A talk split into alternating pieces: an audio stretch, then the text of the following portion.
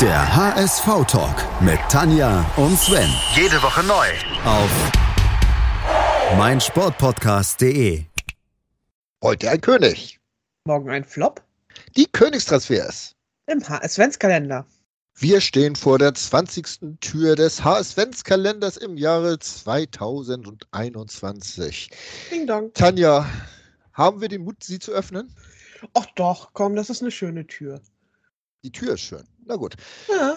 Noch lange nicht, dass aber auch was Schönes dahinter ist. Nein, wir machen sie auf und sehen auf jeden Fall die Saison 90-91.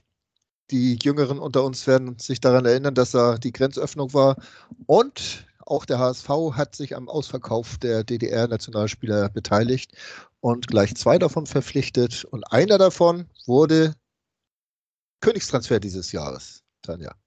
Völlig überraschend, Thomas Doll Tja. kam für eine Million Euro vom Dynamo Berlin, BFC Dynamo Berlin damals. Ist ja nur noch FC Berlin. Und ja, Thomas Doll. Was wollen wir zu ihm sagen als Spieler? Er hat den HSV gerettet. Nee, das war er nicht. Also das, das war ja ganz klar Jürgen Hunke, der ihn äh, ein Jahr später verkauft hat für 15 Millionen Mark und damit den HSV gerettet hat. Also Ja. er konnte doch herzlich wenig dafür. Das war rein das überkluge Management des Präsidenten damals. Genau. Das ist aber etwas, was uns Herr Hunke ja auch immer wieder auf MV so in die Ohren haut, dass er schließlich damals den HSV gerettet hat. Irgendwann glaubt man sowas dann ja auch, ne, wenn man es nur oft genug hört. Ja, Das Ich Corona gibt es ja auch nicht. Also insofern passt das schon. äh, Sei vorsichtig mit solchen Scherzen. ich glaube, unsere Hörer kennen uns jetzt mittlerweile gut genug, um solche Äußerungen einschätzen zu können. Und wenn nicht, dann GZ mein Twitter-Handle, da dürft ihr mich, ge- mich gerne drauf beschimpfen. Äh, Ich möchte an dieser Stelle anmerken, dass sowohl Sven als auch ich doppelt geimpft und geboostert sind. Ja, gut. Ja, okay. Wir haben uns jetzt geoutet, ne? Unser, Ja. unser Booster-Auto. Äh, was wollten wir jetzt eigentlich machen? Achso, Thomas Doll war das Thema. Äh, den gibt es nämlich. Und ja, Thomas Doll war ein herausragender Fußballspieler. Es war auch eine tolle Saison, also die Saison 90-91. Äh, Trainer war Gerd Volker Schock, sagt heute, heutzutage keinem mehr was, aber der war damals in Amt und Würden und das war einfach auch ein tolles Team. Irgendwie mit Armin Eck, der seine beste Saison gespielt hat beim HSV. Dann noch Thomas von Hesen in seinem dritten Frühling. Äh, Lumpi Spörl dazu, der auch mal wirklich was rausgehauen hat. Jan Furtok, der 20 Tore in einer Saison erzielt hat. Und hinten haben es dann Carsten Kober und Frank Rode alles zusammengehalten vor Richard Golz. Ja, das war eine schöne Zeit. Das muss man wirklich so sagen. Und äh, Thomas Doll hatte gewissen großen Anteil daran, ähm, hat diese Mannschaft ja in dem Moment sinnvoll ergänzt, kann man nur so sagen. Ähm, weil er ja auch wieder dieses, diese, diese Power, diese Dynamik ja reingebracht hat. Er Ja. ist ja nicht der Filigrantechniker gewesen, sondern kam ja über, über ja, Kraft, Einstellung und Engagement, würde ich so sagen. Ne? Ja, und vor allen Dingen wusste er halt auch Jan Furtok dann in Szene zu setzen. Landschaftsdienlich gespielt, auf jeden Fall. Und dazu noch Nando. Nando. Das laufende Ober. das ist so, du, du hast so, ich finde das so herrlich, wenn wir jetzt so über die, durch die Jahre streifen, was du so, so für Bilder hast, du hörst einen Namen und ping, siehst du da ein paar O-Beine. naja. Immerhin elf Tore gemacht in der Saison. Ja. Äh, hätte ich ihm gar nicht zugetraut. Ne? Ich habe das eben auch nochmal nachgeguckt, aber hätte ich ihm gar nicht zugetraut, dass er das jemals gemacht hat. War anscheinend auch kein so schlechter. Also kein Königstransfer. Nee. Ähm, was ja noch war, also mit, mit äh, Thomas Doll zusammen, ist ja auch ja, Buschirode gekommen. Ja. Ne, der ja ein bisschen länger geblieben ist, auch von FC Berlin. So, äh, erst hat man gedacht, das ist so die, die Eingliederungshilfe. Mhm. Aber es war dann ja doch ein bisschen mehr. Ne? Also äh, Frank Rode war, ich weiß gar nicht, ich müsste jetzt lügen, wie lange? Vier, fünf Jahre unser Libero? Drei Jahre. Drei Jahre, ich war vier, fünf, passt doch. Und äh, hat da aber auch äh, dem HSV zu sehr viel Halt äh, verholfen. Ne? Mit, mit 30 Absolut. Jahren war er nicht mehr der Jüngste, hat Erfahrung mit reingebracht und war auch jemand, der auch sofort gepasst hat. Ja.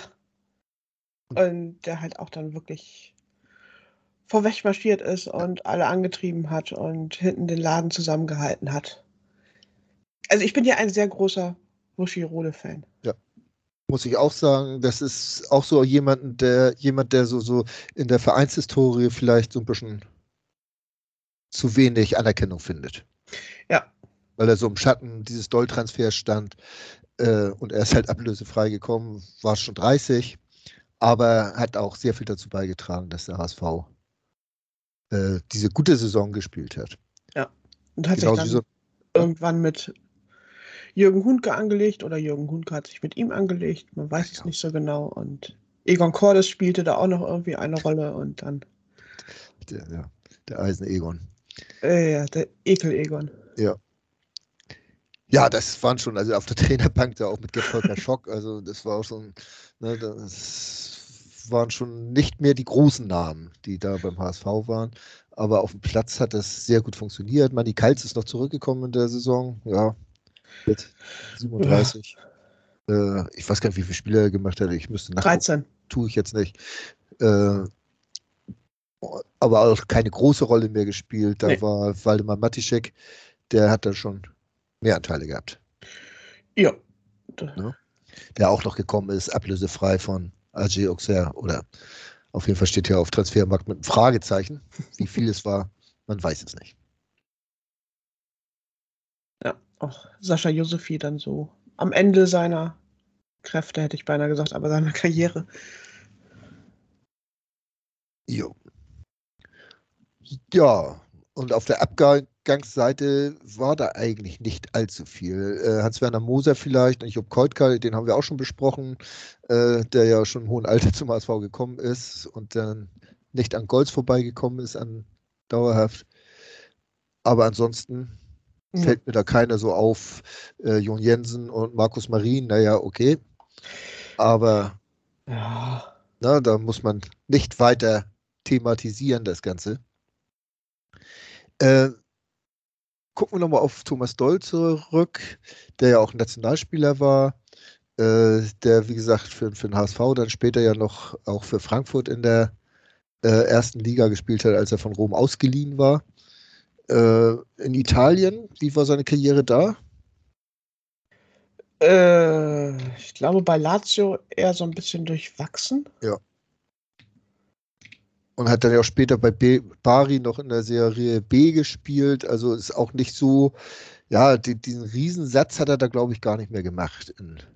Ich glaube, sein Problem war damals auch, dass äh, sein Knie regelmäßig Probleme ja. gemacht hat. Deswegen ist er auch dann bei Lazio irgendwann ins Hintertreffen geraten. Und genau. war halt alles ein bisschen schwieriger. Ja. Bei Frankfurt hat er dann ja, wie gesagt, noch so ein, ein zwei gute Spiele gemacht, aber so der Riesenbringer war es dann auch nicht. Und da ist dann ja. relativ schnell dann auch wieder äh, zu Bari gegangen und von da aus dann nochmal zum HSV für ein Jahr. Und, oder zwei Jahre, glaube ich sogar, aber gespielt hat er davon fünf Spiele. Großer Jubel immer im Volkspark, wenn er mal aufgelaufen ist. Aber konnte natürlich diese Erwartungen von 90, 91 dann im Jahre was war das jetzt, äh, 99, 2000 dann nicht mehr erfüllt. Ne? Äh, nee, das wäre ja auch. Kein also Rückholaktionen, die Erwartungen können ja. sie niemals erfüllen. Also.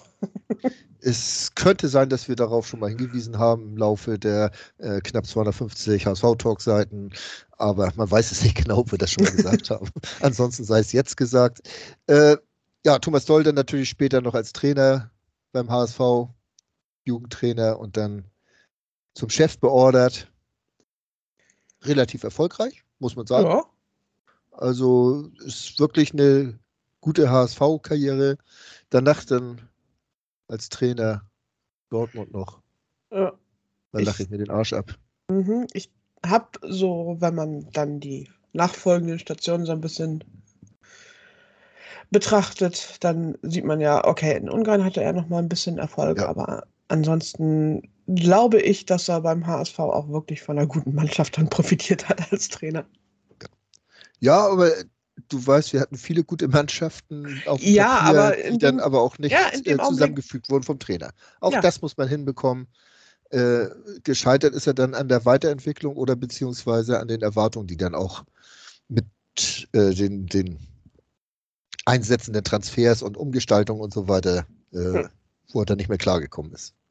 Also in dem Augenblick, wo er eigentlich in erster Linie als Motivator, als Kit der Mannschaft irgendwie fungieren musste, hat er äh, ganz hervorragende Arbeit geleistet. Aber als es dann darum ging, wirklich Chef im Ring zu sein und Strategien aufzubauen, da ist er dann Da war halt gescheitert. Da hätte er jemanden an seiner Hand gebraucht oder Der an seiner Seite gebraucht, der sich darum gekümmert hätte und das mit ihm zusammen vielleicht entwickelt hätte. Genau. Und auch ein bisschen dirigiert hätte. Ne? Ja. Thomas Doll. Dolles Denk. Ha, ha, ha. Ähm, Ja. Was müssen wir noch zu ihm sagen? Die, die Saison, äh, was waren wir da? Fünfter, glaube ich? Mhm. 91. Wie gesagt, UEFA Cup. gute Saison, UEFA Cup qualifiziert. Und ja, Ja. dann hat Hunke uns gerettet und Doll war weg und mit dem HSV ging es bergab. Und Richie Golds hatte die meisten weißen Westen am Ende der Saison. Wow. Was auch schon wieder für Wushi Rode und Carsten Gruber spricht. Die weiße Weste für Richie Golds, ja.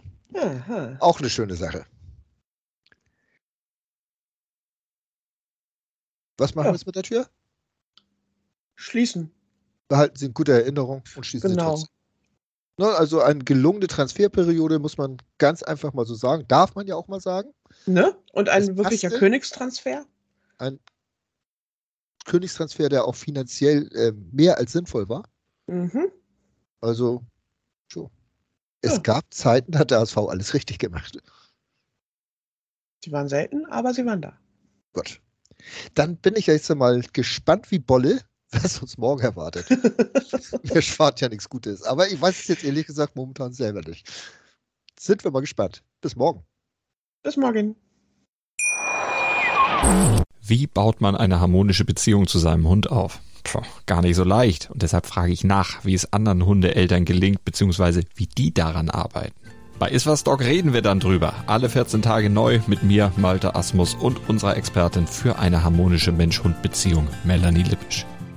Ist was, Dog? Mit Malte Asmus. Überall, wo es Podcasts gibt.